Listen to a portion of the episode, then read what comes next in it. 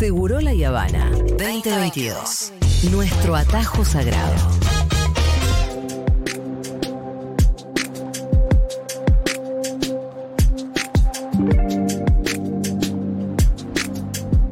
Bueno, eh, todos conocemos el gran problema de las licencias eh, por nacimiento que tenemos en nuestro país, donde para las personas que parieron tenemos 90 días. Las personas, además, que en relación de dependencia, que tienen la suerte de contar con una licencia. Y para los papás, dos días. dos días corridos, lo cual si, si el bebé nace el viernes, Estamos en el horno. el lunes te quiere volver a laburar, lo cual obviamente que para cualquiera que haya pasado por la circunstancia es absolutamente insólito. Eh, bueno, pero la buena noticia, porque obviamente también hay que dar las buenas noticias, es que el gobierno anunció un proyecto que amplía licencias por nacimiento. Em, para hablar y profundizar un poquito más, estamos en comunicación con Natalia Gerardi, que es directora ejecutiva de la equipo latinoamericano de justicia y género y también fue asesora para la, la elaboración de este proyecto. Em, ¿Qué tal Natalia? ¿Cómo estás? Julia Mengolini te saluda. Hola, ¿cómo estás, Julia? ¿Qué Buenas tal? tardes. Bien, bien Natalia, todo bien. Em, bueno, Natalia, acá recién comentábamos muy brevemente cómo la verdad que las licencias existentes al día de hoy son bastante irrisorias e incluso contanos esto, en comparación con el resto del mundo, ¿cómo estamos? Las licencias son irrisorias en, en gran medida, insuficientes, incompletas, arbitrarias, Sí. discriminatorias. eh, Que profundiza en la desigualdad de género también, ¿no? Porque 90 para la mamá, 2 para el papá, es como es decirle directamente usted es la, la responsable de esta Claro. Sí, eh, digamos que el- con las licencias así, así tan, tan desparejas, el Estado da un mensaje Sí. de el cuidado le corresponde a ellas, corresponde, le corresponde a las mujeres. Y eso de alguna manera marca lo que sigue, ¿no? Porque también sabemos, cualquiera que haya tenido eh, un, un hijo o una hija, sabemos que el cuidado no se acaba en la primera infancia, sino No. que te dura por los siguientes, no sé, 20 años. Sí. Y el resto de la vida cuidamos a diferentes personas de distintas maneras. Eh, pero con, la, con, licencias aplicables en la primera infancia, lo que te están diciendo es a quién le corresponde hacer qué cosa. Y no solamente son normalmente desparejas y profundizan la desigualdad de género al, al inicio de la vida, sino que también son excluyentes de otros tipos de familias, ¿no? Las familias por adopción, por ejemplo. O sea, no hay, no, no hay hasta ahora licencia por adopción en la ley de contrato de trabajo no hay reconocimiento del matrimonio igualitario o de, la diversidad, o de las diferentes identidades de género. Entonces, eso era como una deuda muy fuerte, muy básica, muy fundamental, no solamente en comparación con otros países de la región, sino también por falta de coherencia interna en Claro. nuestra propia legislación. Sí. Eh, y como lo decíamos hace un rato, también un reconocimiento que aunque fuera eh, muy pequeño, solamente para trabajadores formales, lo cual ahí también hay otra desigualdad atacar. Totalmente. A ver, tenemos eh, distintas formas de, de- de otorgar las licencias y que son en general mucho mejores en el sector público, trabajadores y trabajadoras del sector público nacional, de las provincias, municipios, de otros poderes, diferentes poderes del Estado, tienen acceso a distintos tipos de licencias y eso también marca una desigualdad enorme.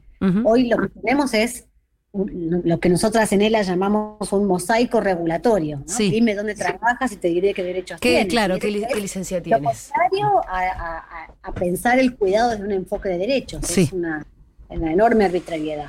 Bueno, y este proyecto entonces lo que busca un poco también es equiparar las, las circunstancias para todo el mundo. Sea donde sea que trabajes. eh, Va a establecer ciertos pisos mínimos sí. comunes. sí, Y la, la gran novedad también es que incorpora de alguna manera, eh, empieza a reconocer la necesidad de garantizar cierto tiempo para el cuidado para las personas que trabajan bajo otros regímenes. Trabajadoras de casas particulares, Sí. sin duda, que se van a mejorar igual que la ley de contrato general, lo mismo que trabajadores agra- agrarios, pero también incorpora a personas que trabajan como autónomas, monotributistas Sí. o monotributistas sociales y generando un mecanismo que les garantice algún ingreso aún si no trabajaran durante ese primer periodo luego del nacimiento Bueno. o de la Y acá entramos en otro tema que eh, también eh, es bastante significativo, que es quién va a pagar esas licencias. por supuesto. O sea, hasta Eh, ahora lo hacía el empleador, ¿no? De- de- en, en el caso de, los trabajadores, de las trabajadoras formales. No, no, lo paga la seguridad social. Ah, ok. ok. Eh, ese es, una, es un viejo mito, ¿no? Como que es más caro contratar mujeres porque tenés que pagar la licencia de Mira cómo yo, hasta yo lo tenía internalizado, ¿eh? que- Sí, pero bueno, porque es parte del, del mito Sí. que se construye de por qué no contratar mujeres, ¿no? Porque te salen más caras. Te sale salen más cara porque va a haber tres meses que no va a ir nomás. No porque vos ni siquiera tienen que pagar esos tres meses. Y ni, y ni siquiera, porque durante esos tres meses el costo del salario que, que es reemplazado por la asignación familiar de maternidad Sí. la paga eh, la seguridad social con los aportes que hacemos Claro. mientras somos empleadas Claro. en relación de dependencia. Entonces, eh, la novedad es que el costo de la licencia de paternidad, que hoy no es una licencia, sino que es solamente un permiso para faltar dos días, Sí. así dos días seguidos, como vos decías al inicio, eso sí lo va a cobrar, lo va a cubrir la seguridad social y también se va a, a asumir las licencias o los, las, las- sí, las, las asignaciones que reciban las personas que trabajan de manera independiente o, o como autónomas. Claro.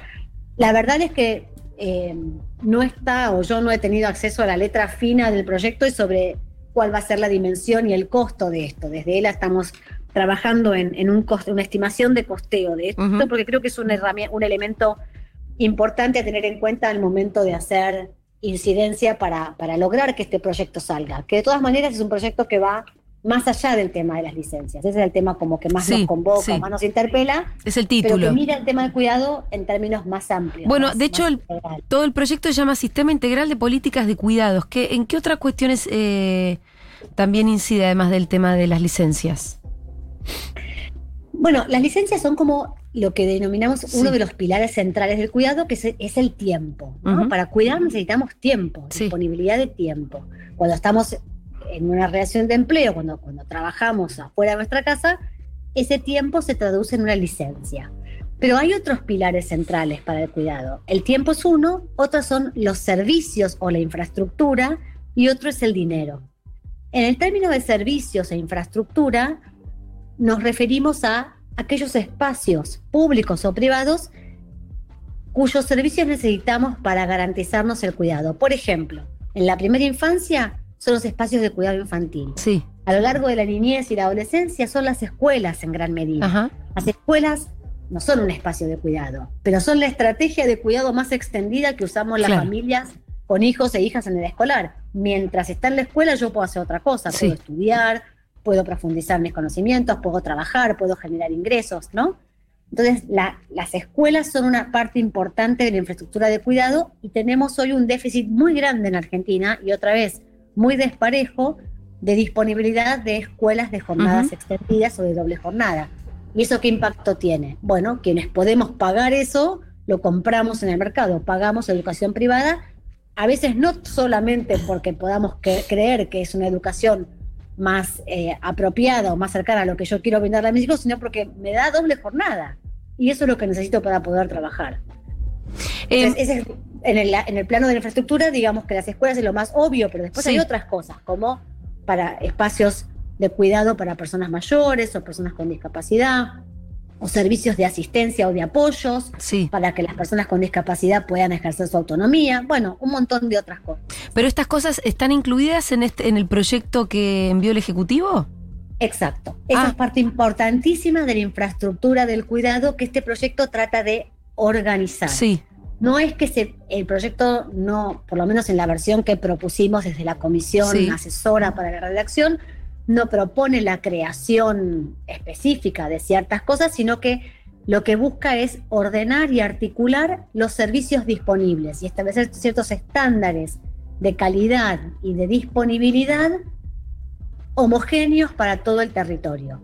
Es un enorme desafío porque el país es grande, es federal y hay competencias provinciales que el proyecto lo que va a tratar de hacer es articular y ordenar en una propuesta que nos integre con ciertos estándares accesibles para todo el país. Entonces, además, es un proyecto muy ambicioso, mucho más de por lo menos lo que, lo que las notas que solamente reflejan la cuestión de las licencias eh, dicen. Digo, Absolutamente. Es un proyecto eh, que va a tratar de ordenar la cantidad de prestaciones, de servicios y de, y de mm, derechos que hoy están desa- desagregados y, y desarmados, digamos, en distintos espacios, Ajá. en diferentes normas, en diferentes competencias, en diferentes eh, sistemas. La idea es mostrar cómo eso tiene que funcionar como un sistema homogéneo Sí. para que nos pueda dar una respuesta a un problema tan complejo y tan polisémico como es el cuidado. como las tareas de cuidado. Em, por lo que leo también hay algunas novedades que como volviendo a la pe- al, perdón, al tema de las licencias, ¿no? Que para adoptantes se reconocen por primera vez los derechos de licencia también. Exacto, y eso es como increíble. ¿no? Es O increíble sea, porque hoy yo me estoy enterando ahora que los adoptantes que, con qué licencias contaban. Ninguna en el empleo privado, Sí. Bajo la ley de contrato de trabajo, ninguna, salvo porque en muchos convenios colectivos de trabajo, Claro. a través de la negociación sindical, se fueron logrando Sí, incorporar licencias Pero de vuelta- en varias ramas de actividad. sí. De vuelta el problema Y de la dispersión, como decíamos al principio. Exacto. Y, y- y también en muchos casos que conocerás y que conozco, lo negociás con tu empleador, lo Sí. negociás de alguna manera, pero eso es, una, es, es someter a las personas a la arbitrariedad de tener esa capacidad de negociación y esa posibilidad de, lo- de- de lograr algo que tiene que ser un derecho. ¿Por qué una familia va por adopción tienes menos disponibilidad de tiempo? ¿Por qué un niño que Sí. llega a una familia bajo la adopción no tiene derecho a pasar cierto tiempo con su madre Exacto. y su padre como tiene un niño biológico?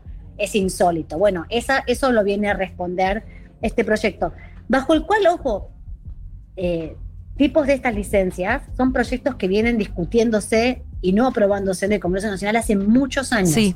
Y ese es un punto a favor, creo yo, de la posibilidad de éxito de este proyecto.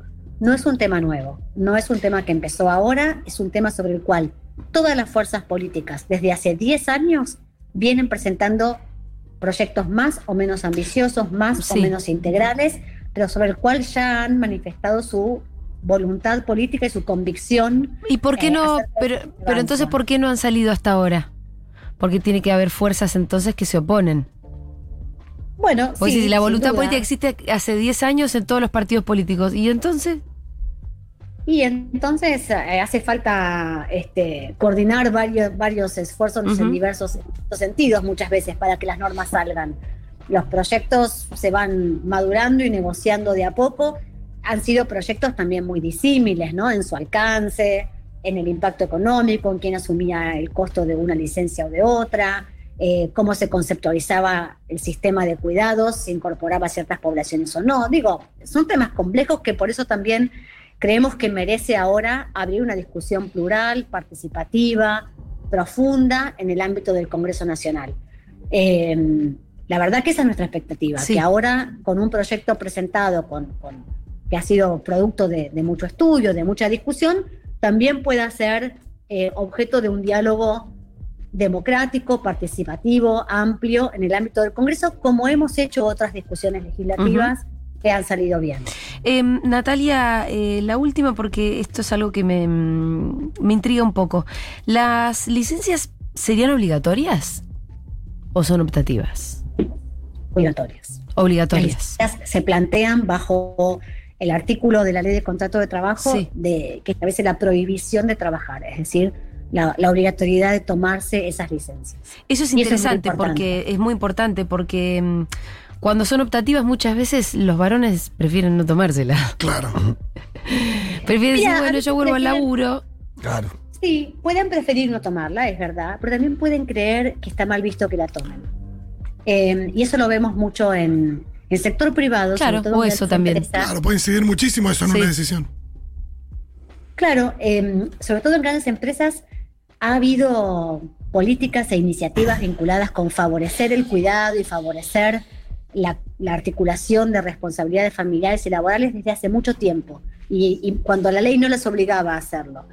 Hay, hay bastante trabajo que hemos hecho para mostrar cómo desde el sector privado, en algunos niveles, en algunas empresas, se han eh, generalizado políticas de distinto tipo en este sentido, ¿no? De promover eh, empresas más responsables hacia el cuidado de las, de las familias.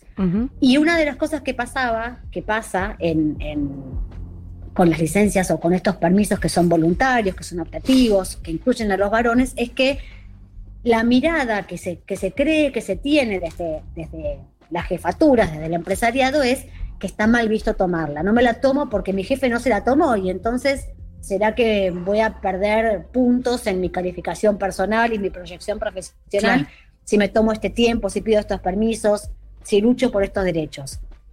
Y la verdad que entonces en las mejores experiencias de las empresas o del sector privado que hemos visto, cuando esto parte de una convicción y del ejemplo de la más alta esfera, es cuando mejor se, incorpora, ¿no? Porque si el jefe lo hace, el, la persona subordinada a ese jefe se siente habilitada a hacerlo también. Bueno, y si es obligatorio ni hablar.